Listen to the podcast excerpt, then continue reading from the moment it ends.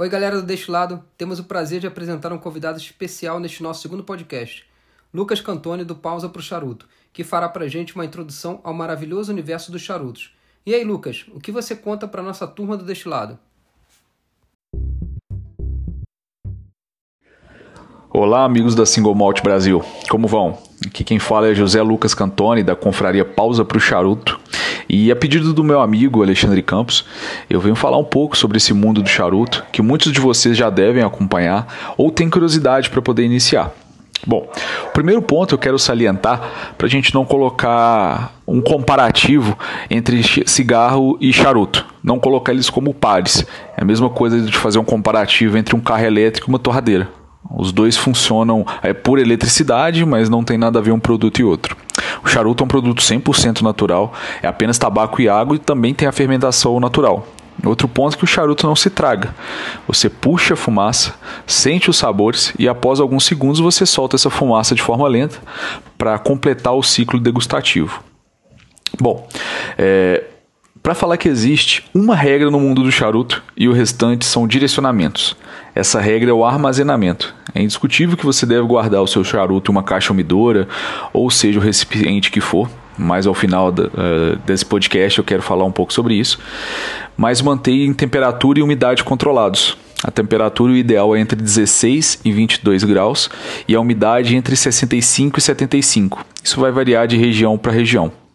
Existem os direcionamentos que aí já são direcionamentos para você ter uma melhor experiência com o seu charuto. Por exemplo, acender ele com um isqueiro maçarico e para os mais experientes com uma folha de cedro, talvez.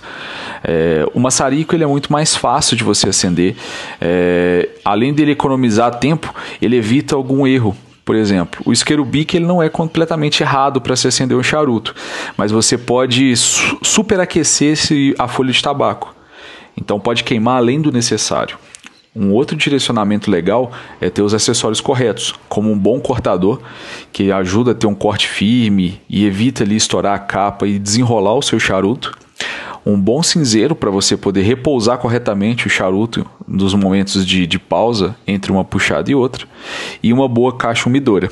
A caixa umidora, eu sei que não é um item muito barato, principalmente as caixas com maior qualidade.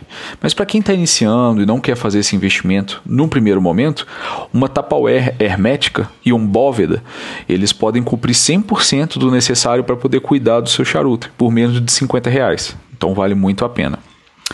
E não que os outros pontos não sejam interessantes, mas o ponto mais interessante para mim são as experiências que o charuto nos traz.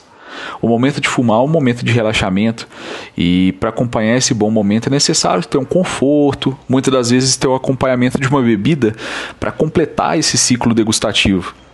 Nós temos algumas opções não alcoólicas como água, com gás normalmente, o café, o chá, mas o charuto vai muito bem como bebida alcoólica.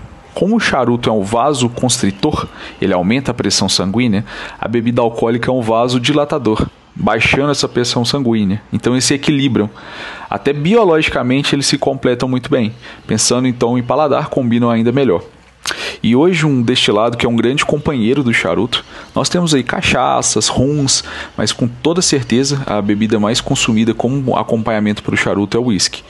E se você nunca fumou um bom charuto, experimente. É, escolha uma tabacaria de confiança ou busque por indicação por quem já fuma. É, procure por charutos mais leves. Ah, nós temos aí várias opções nacionais, inclusive é, por onde eu sugiro vocês iniciarem e aproveitarem também valorizar o produto nacional. Mas eu não quero me delongar muito, tá, pessoal? Em breve eu vou retornar com mais conteúdos aí sobre o mundo do charuto. Quero muito agradecer o convite do meu amigo Alexandre e sigam lá a minha página no Instagram, arroba pausa pro charuto. Um grande abraço a todos.